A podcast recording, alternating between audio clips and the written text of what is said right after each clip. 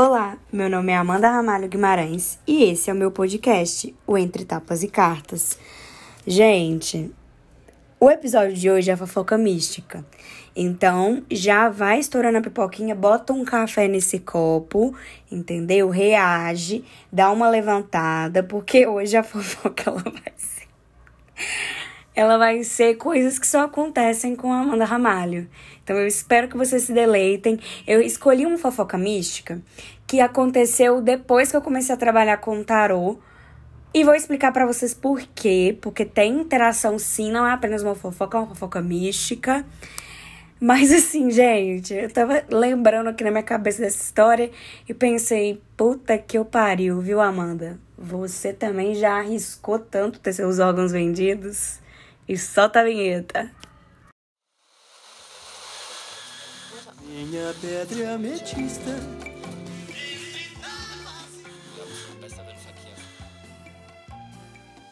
Eu sou de virgem e só de imaginar me dá vertigem.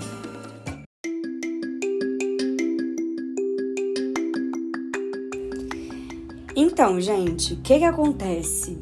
Eu tô sem fofocas do Fofoca Mística. Então, se você tiver uma fofoca mística para me contar, quiser me mandar um áudio ou comentar sua fofoca mística, me manda no meu WhatsApp, que é 31, pois a gatinha de Minas Gerais, 31 999 72 5085. E por que que eu tô sem fofoca? Na verdade, gente, eu sempre vou ter uma história do meu passado, mas eu tô sem fofoca atual, porque eu tô num relacionamento com uma pessoa que é zero mística, graças a Deus por isso. É, a minha vida tem sido só trabalhar. E eu também não me sinto confortável expondo consulente, sabe? Só os que me dão calote, como tem o episódio da caloteira, que inclusive é um dos episódios mais ouvidos aqui desse podcast. Vocês gostam, né? Vocês gostam de um, de um fordouce.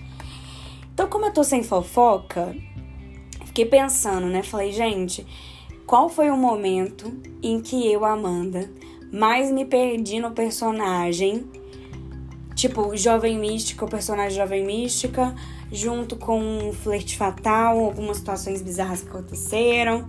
Então, vamos lá, né? Já se prepara. Essa história aconteceu, acho que foi no começo do ano passado. É uma coisa que é, pra mim, é recente, né, gente? Começo do ano passado foi outro dia mesmo. E aí, já dá até uma respirada. Já dá até uma respirada funda. Essa história se passou numa viagem de Uber.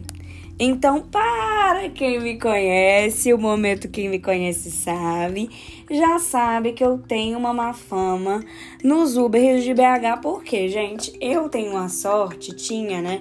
Depois que eu comecei a namorar, essa sorte, graças a Deus, foi embora, de só pegar Uber com uns caras muito bonitos, que são assim, meu tipões, assim, que eu sento no banco, olho pra frente, vejo o cara no retrovisor e falo Gente, que que é isso? Deus, sou eu de novo. E eu tava voltando da casa de uma pessoa que então, na época, era uma amiga minha.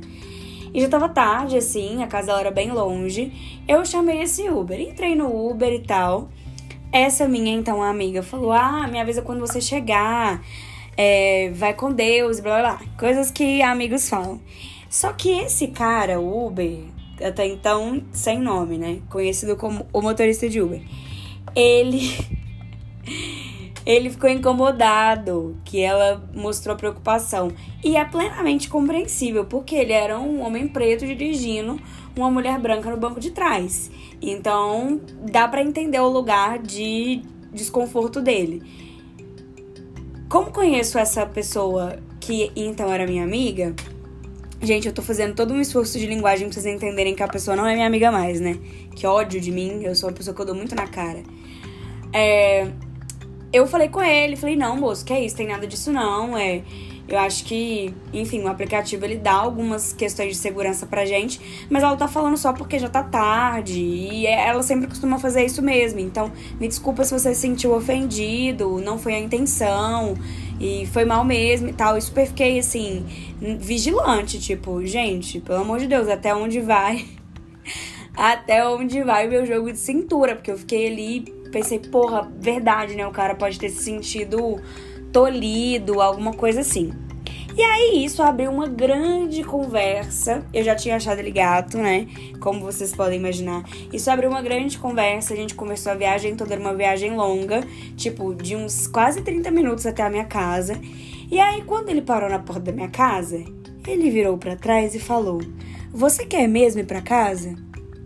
E, gente, eu sou uma pessoa, quem me conhece sabe de novo, que eu não, não, raciocino muito, assim, quando eu tô vivendo um momento ali, que eu acho que se o momento é um momento fanfic, que eu sempre tenho um momento fanfic, quando eu tô vivendo um momento fanfic, eu me jogo, entendeu? Eu falo, ah, então é sobre isso mesmo, e vou, e nem conheço essa pessoa, a única informação que eu tenho dele é a placa do carro dele, nem o nome eu tinha lembrado, gente, que, enfim, vou dar um nome fictício, vamos supor que ele se chama Marcos.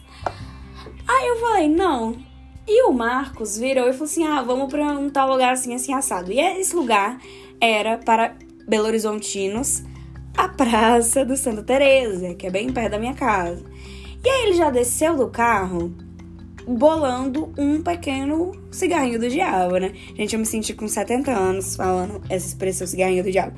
E quem me conhece sabe três que eu não fumo tóxicos. Não, gente, não é porque eu não tenha tentado, tá? É porque não bate a onda forte, eu não sinto nada. Então, pra que eu vou só ingerir fumaça? Não acontece nada comigo, gente. Eu fico 100% assim, imbatível. E aí ele começou a fumar um, um, baseado e eu fiquei bem olhando aquela cena assim, pensando, é realmente, gente, eu acho que eu ultrapassei todos os limites. E aí, quando ele já tava um pouco chapado, a gente começou a conversar, etc. Rolou um flerte fatal, um beijo beijei Marcos. Aí a fanfic ela já começa a se realizar, né? O fetiche da boneca. Gente, eu sempre falo que eu gosto é de uma pessoa tra que traba tá trabalhando.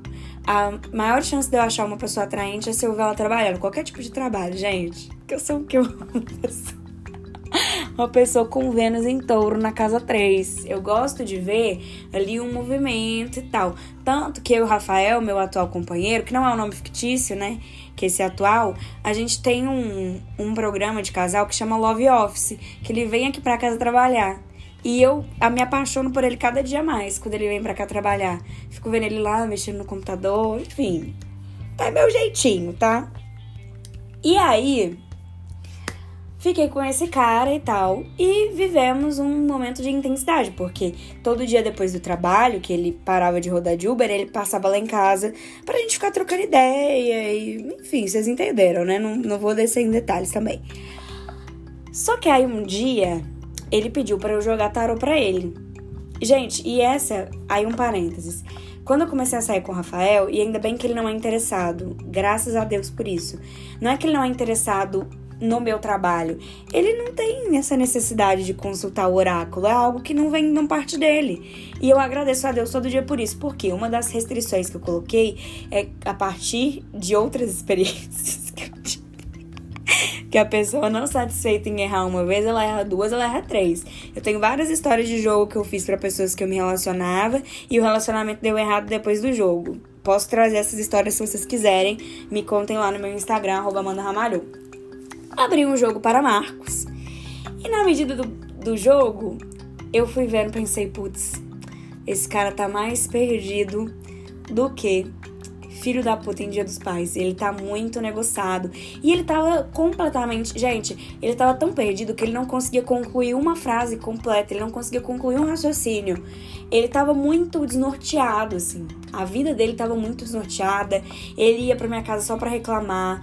E é compreensível porque ele tava vivendo um período de muita escassez de recursos, de trabalho, de tudo, rodando de Uber, que quem já conheceu um motorista de Uber ou já rodou de Uber sabe que é totalmente insalubre. Então também não tô aqui julgando o cara ter me usado como como uma pessoa para poder ouvir aconselhar. E de fato, gente, eu sou taróloga. Se tem uma coisa que eu sei fazer com toda a humildade que me cabe, é aconselhar as pessoas.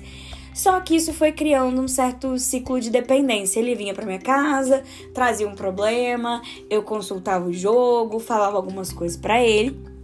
Até que chegou um ponto que eu vi no jogo que a gente não ia continuar juntos. E eu tava, não é que eu tava envolvida, mas eu tava gostando de sair com ele. Era divertido, a gente fazia coisas divertidas, a gente Eu conheci todos os mirantes de BH, gente, através de Marcos. Porque ele adorava uma coisa. Isso também tem uma coisa a ver com o uso da cannabis, né, gente? Você quer, né, um dia frio, um bom lugar para ler um livro. E eu comecei a ficar muito envolvida nessa minha vida dupla de envolvimento amoroso de Marcos e taróloga. E claro, né, gente, como eu sou uma grande trouxa, ele não pagava pelo meu trabalho, era uma coisa que eu fazia porque ele tava comigo. Também é um erro que eu não cometo mais, entendeu? Não cometo mais. Se a pessoa, meu amigo, no caso do Rafa, meu namorado, se quiser um joguinho, ou manda no Pergunte ao Tarô toda terça-feira nos stories, perguntas gratuitas, já fazendo o publi dela, ou paga pela minha mão de jogo. Porque quando você não cobra, eu até gravei um episódio sobre isso logo no começo desse podcast. Quando você não cobra, você cede uma energia sua, né? A pessoa cede, ela te paga com a energia dela. Ela não paga com dinheiro, não tem um valor de troca envolvido. Então eu tava absorvendo toda essa energia caótica da vida desse rapaz Marcos. Acabou que a gente parou de ficar meio que brigado, assim. Eu falei com ele, olha, eu, eu não quero mais. Gente, as nossas brigas era porque eu falava as coisas com ele, ele me interrompia. Quem me conhece sabe quatro. É, que eu odeio, odeio que me interrompam, odeio. Gente, tem uma coisa que me tira do sério, que me faz virar do avesso, assim, botar a calcinha na cabeça, é me interromper. Eu tô falando embalada num raciocínio maravilhoso e a pessoa vem, corta e começa um assunto nada a ver. E Marcos estava num momento tão caótico da vida dele que não tinha nem como eu cobrar que ele fosse coerente, sabe? Mas eu me irritava muito. E éramos dois arianos. Tem uma outra uma outra pauta, que uma outra pauta aqui, que é relacionamento entre dois arianos, eu não recomendo. Se você tá num relacionamento, você é ariano com outra pessoa ariana e dá certo, me conta lá no direct o que, que você faz, porque eu já desisti. Até amizades arianas mesmo, gente. Não recomendo. É. Só a minha, se você não for ariano. Nesse ponto que eu já me perdi na problematização. E a gente terminou por, por isso, assim, porque a gente parou de ficar por causa disso. Eu, não aguentava mais, eu tinha uma visão muito cristalina dele através do jogo, e eu já sabia algumas coisas que iam acontecer com ele. E eu não queria ser a pessoa responsável por falar dessas coisas. Então eu fiquei numa posição muito vendida.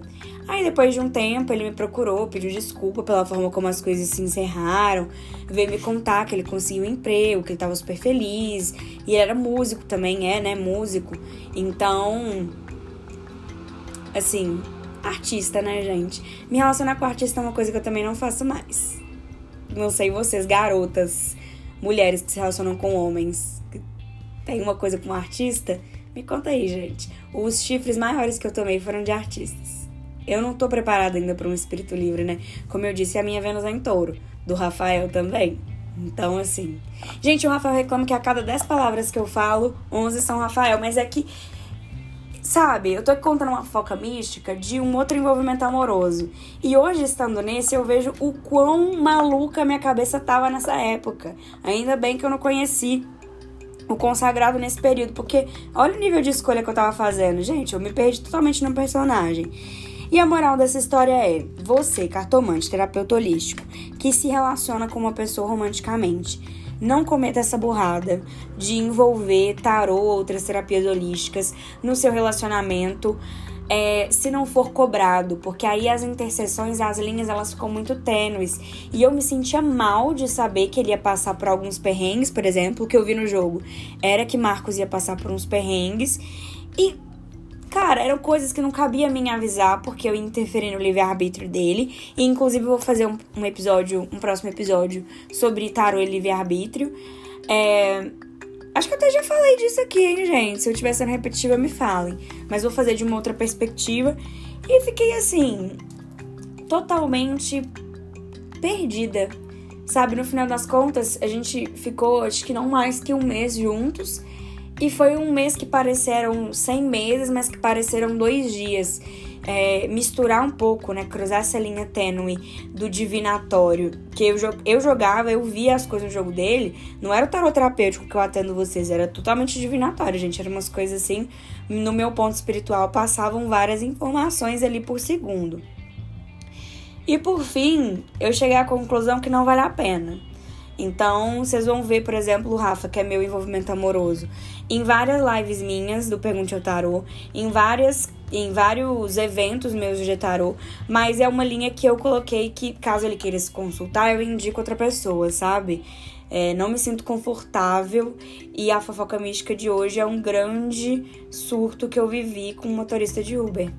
Que também, né, gente? Ai, ai.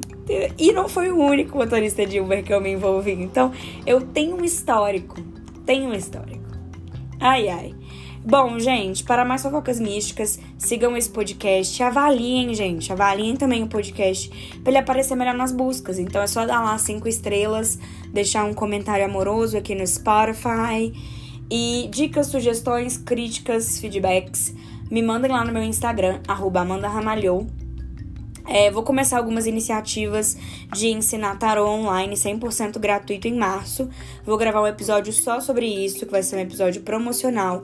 Então, se você puder divulgar esse podcast dessa bruxona que vos fala para interessados e adeptos do tarozinho das bruxas, já manda, já envia. Vamos ajudar a gente, essa garota a construir uma audiência qualificada, porque ela precisa dos milhões dela na conta para ela parar de pegar Uber e comprar um carro e parar de se envolver em polêmicas. É isso, né, gente? Ajudem essa bruxona a não se envolverem em polêmicas. Porque parece que eu gosto, viu? Quando não é na vida amorosa, é no trabalho. Eu sou uma pessoa que eu tenho para raio para maluco, já falei para vocês. Então é isso, se cuidem. Se quiser participar do Fofoca Mística, me mandem lá no zap.